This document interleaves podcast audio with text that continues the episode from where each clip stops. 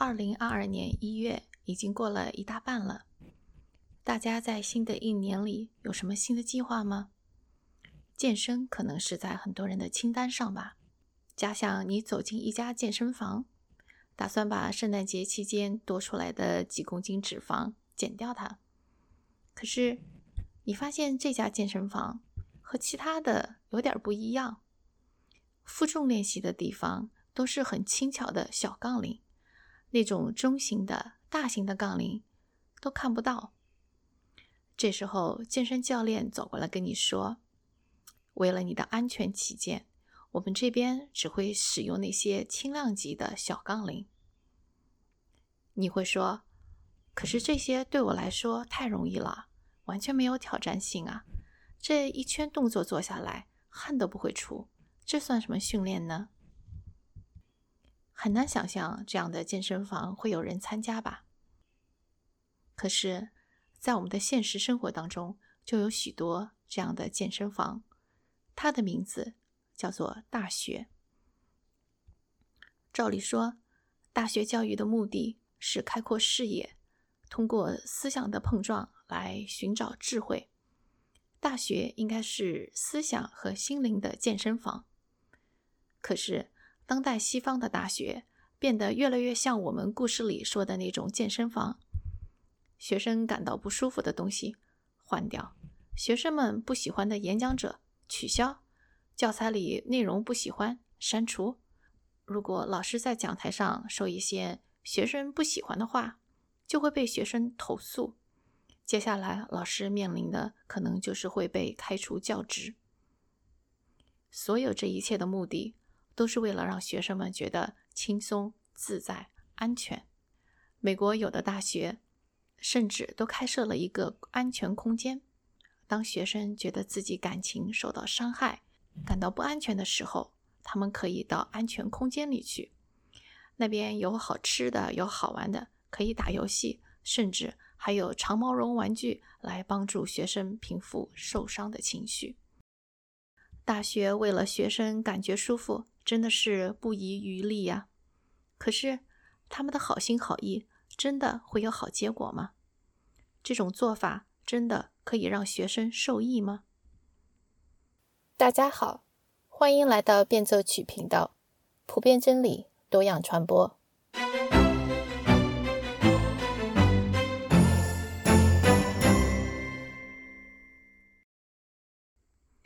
今天和大家介绍的这本书。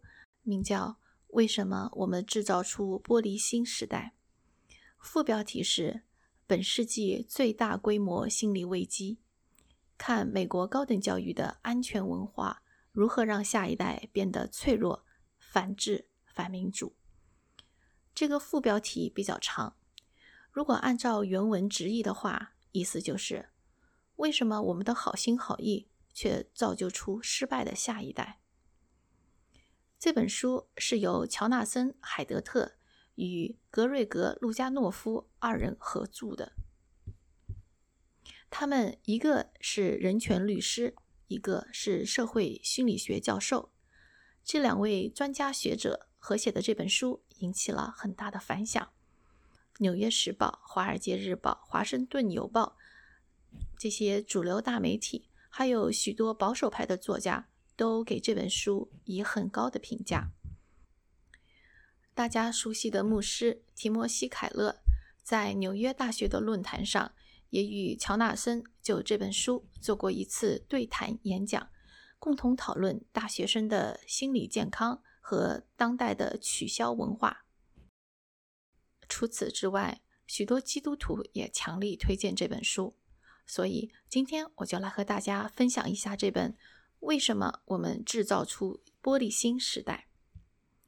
用一句话来总结这本书，它就是在讲安全至上的文化是如何让我们的下一代变得越来越没有安全感，以及如何改变这一切。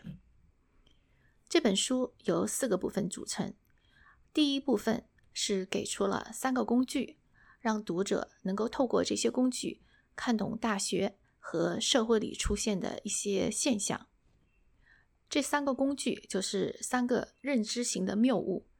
第一个谬误是，杀不死你的，让你更脆弱。换句话就是说，伤害会让你变得脆弱。第二个谬误是永远相信你的感觉。第三个谬误是把人分成针锋相对的两类：我们和他们。书的第二部分是列举这三个认知谬误造成的后果，特别是在大学校园里的抗议活动、取消文化。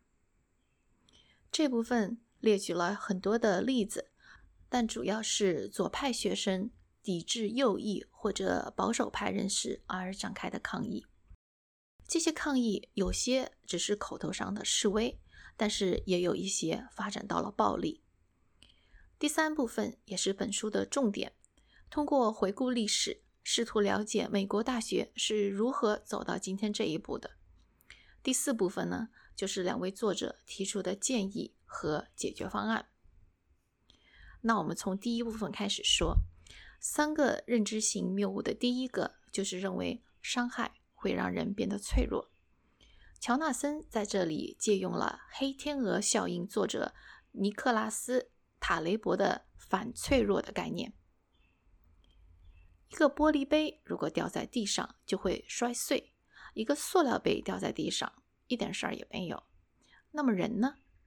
如果人受到打击，会产生什么样的结果呢？塔伯雷说，人是反脆弱的，也就是说，越是有压力，就越会激活人体本身的防御机制。人也会因为这样的挑战而变得越来越强大。一个最好的例子就是我们的免疫系统。有一个朋友最近坐飞机时遇到了这样一件事儿：机上的乘务员反复地叮嘱乘客，千万不要吃任何花生食品，因为飞机上有一个乘客，他对花生特别过敏，敏感到只要空气当中有花生的微小的颗粒。如果他吸进去之后，他的身体就会产生非常严重的过敏反应，甚至到呼吸暂停。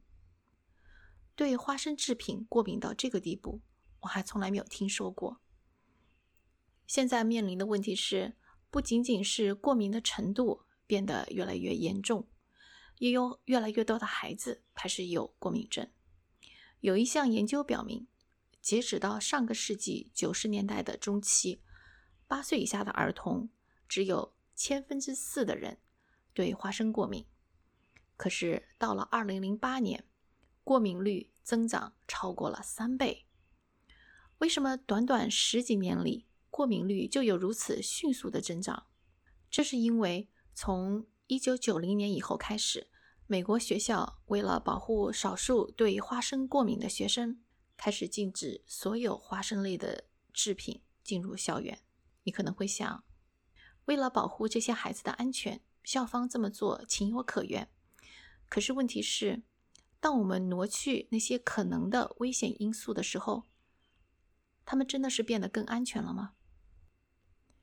研究人员做了一个实验，他们筛选出了六百四十名四到十一个月大的婴儿，这些婴儿呢都是过敏性体质，是对花生过敏的。高风险群，在这个实验里，一半的家长完全不让孩子接触花生和任何花生类的制品，另一半的家长则给他们的孩子吃花生酱或者涂抹了花生粉的爆米花。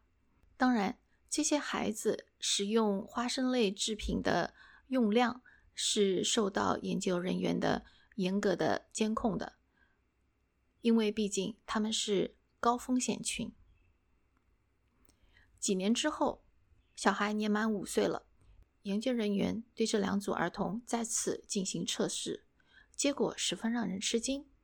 在没有禁止食用花生食品的这一组里，只有百分之三发展成对花生过敏；而在绝对禁止花生类食品的这群孩子里，他们对花生的过敏程度高达百分之十七。也就是说，受到保护的这个小组的过敏率是没有受到保护的小组的过敏率的六倍。研究人员在接受访谈的时候说：“为了预防食物过敏，过去的几十年来，过敏学家一直在建议不要让婴幼儿吃这种过敏类的食物。可是我们的研究却发现，这个建议不但不正确，而且它还可能造成对花生过敏的人数增加。这个例子说明，当我们移去生活当中那些可能对我们有危险的物质的时候，我们其实是让自己变得更脆弱。我们追求安全，得到的却是更不安全。人是反脆弱的。不仅我们的免疫系统反脆弱，我们的心理其实也是如此。很不幸的是，过敏医学家犯的错误在许许多多父母的养育过程中再度重演。他们把孩子生命当中的那些让他们不舒服的事情，或者可能会给他们带来危险的事情，以安全至上的名义而一律排除。你可能听说过“直升机父母”的说法，那都是十几年前的事儿了。那个时候，有些父母特别担心孩子的安全，于是，一天到晚就像直升机一样的在他们上方盘旋，看护着他们。这几年来，直升机父母也有了升级版本，那就是推土机父母。为了让孩子能够顺利的成长。推土机父母会预先将孩子成长路上的一切阻碍全部通通铲除。这种排除一切可能引起伤害的做法，和将花生从食物当中完全剔除出去预防过敏的做法没有什么区别，而且它造成的后果也是一样的。孩子在成长过程中。从来没有机会去应对那些让他们感到不舒服的事情，所以到他们长大之后，来到一个没有父母为他开路的新的环境里，他们就完全不能够适应。稍微有一点不舒服的感觉，就觉得如临大敌，心里非常焦虑。举个例子，在加州伯克利大学，就有学生抗议学校的西方文明通识课程里。选用了大量的经典名著，比如《荷马史诗》《维吉尔》《但丁的神曲》等等。学生们说，这些都是千篇一律的欧洲人写的，而且是男人写的。就因为这一点，他们觉得被冒犯了，因此要求学校修改教程。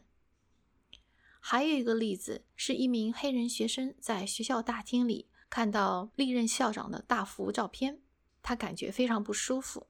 因为他们都是白人，这位黑人学生提出抗议。他说：“每当他看到这些白人的照片时，就会想到自己的祖先是非洲奴隶，被这些白人的祖先压迫过，所以他感到非常不安全，因此要求校方撤去这些照片。”那这些只是一些很轻微的事情。近几年来，学生的抗议开始变得越来越激烈，越来越有暴力倾向。教育的目的是开智，是让人成长，而不是让人舒服。那么，我们是怎么走到这一步的呢？乔纳森和格瑞格在这里列出了六个原因：一、政治对立，党派之间越来越有敌意；第二，青少年焦虑症和忧郁症人数增加。第三，家长的过度保护，让孩子以为外面的世界不是很精彩，而是很恐怖。第四，自由玩耍的时间减少。第五，大学校园行政官僚的安全至上心态。和最后一点，大学生追求正义的热情提高，但是对什么是正义的看法却改变了。这里面的每一个原因都可以展开来讲许多，但是青少年心理疾病人数增加与家长的教养方式和自由玩耍的机会减少这三点之间有很密切的关系，所以今天我就重点介绍一下作者的看法。每个家长的噩梦就是孩子被陌生人拐走，但是谢天谢地，这种犯罪事件实际上。变得越来越少。根据联邦调查局的记录，将近百分之九十的儿童失踪案都是误报，或者呢是孩子迷了路，再或者是孩子擅自离家出走。而且百分之九十九点八的失踪儿童最后都顺利回家了。在美国这样一个未成年人口超过七千万的国家里，每年被陌生人诱拐的数目差不多是一百个，也就是说，每七十万未成年人里有一个。从数据来看，现在儿童的生活环境是前所未有的安全。可是，每当有儿童失踪事件发生，报纸、电视、社交媒体就会不断的滚动报道，给人一种错觉，似乎儿童被拐骗的现象越来越多。家长在这样的误导下，开始不让孩子出门，让他们待在家里，自由玩耍。听上去也是玩，其实它是孩子在学习社交能力、生活能力的一个很好的渠道。孩子们聚在一起瞎玩的时候，会碰到各种各样的问题，比如爬树摔跤了，或者跟小朋友打架了。这些事情放在几十年前根本就不是个事儿。爬树摔跤了，以后爬树就会更小心了，也可能就会更会爬树了。和小朋友打架，说不定是不打不相识。当大人开始不让小孩子自由玩耍的时候，实际上也剥夺了他们自我学习、自我成长的机会，反而变得越来越脆弱。当然，在这里要指出的是，打架偶尔为之不是个问题，但如果是校园霸凌行为，是长期的、是多对一的话，那就另当别论了。家长和社会的安全至上主义，让天生反脆弱的孩子失去了锻炼的机会，变得。越来越脆弱，也越来越焦虑。智能手机和社交媒体面世之后，他们就像加速器一样，把儿童变脆弱的速度推上了一个台阶。乔纳森·海德特在书中列出了许多图表，其中有一个图表显示，从2011年开始，也就是伴随着智能手机长大的这一代，他们患忧郁症和抑郁症的比例。快速上升。二零一六年的自杀率比二零一一年的自杀率增长了百分之二十五。有关社交媒体和智能手机的危害，我在其他两个读书笔记里都有讲到，我会把链接放在 show notes 里面供大家参考。那我们可以想象一下，当这么多受到忧郁症困扰的孩子走进大学校园。会非常不习惯大学里的这种自由提问的文化。从小在温室里长大的孩子，会把挑战他们认知的言论看成是言语暴力。所以，一方面我们看到越来越多的大学生寻求心理辅导；另一方面，也有越来越多的大学生开始动不动的就为一点小事在校园里组织抗议行动。最后，在本书的第四部分。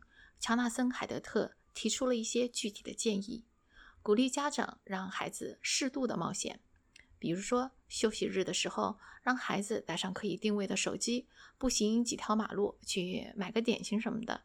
鼓励孩子与自己尊敬的人展开深度的讨论，学会表达不同意见。格瑞格呢，多年以来一直受到忧郁症的困扰，是认知行为疗法。帮助他最终走出了忧郁的深谷。在这本书里，也经常提到认知行为疗法。那么接下来，照惯例给大家介绍一下书评。这本书写得很严谨，所有的例子都有出处可以查证。乔纳森和格瑞特的结论是综合了多方的研究报告的数据后得出来的，而且也得到许多人的支持。这本书最后提到的参考书目以及引用资料，再加上书中的各类附加注解，前前后后加起来，大概占到书的六分之一、七分之一的内容。从这方面看出来，他们做学问的严谨。另一方面，可能也是因为他们意识到这本书出来肯定会有很多争议，所以在调查研究方面功课做得非常充足。事实证明，他们的准备是对的。在著名的书评网站 Goodreads 点 com 这个网站上，对这本书的打分就非常的两极化，要么是四五星，要么就是一星二星，三星的几乎没有。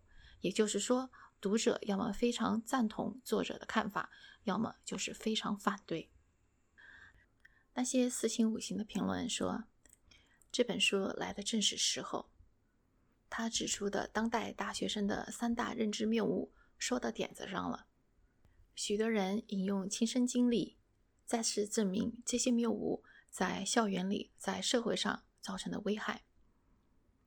那些一星两星的就不一样了，他们似乎根本不能够接受乔纳森提出的原因，但同时他们也提不出令人信服的理由，只是说作者的政治倾向影响了他们的结论。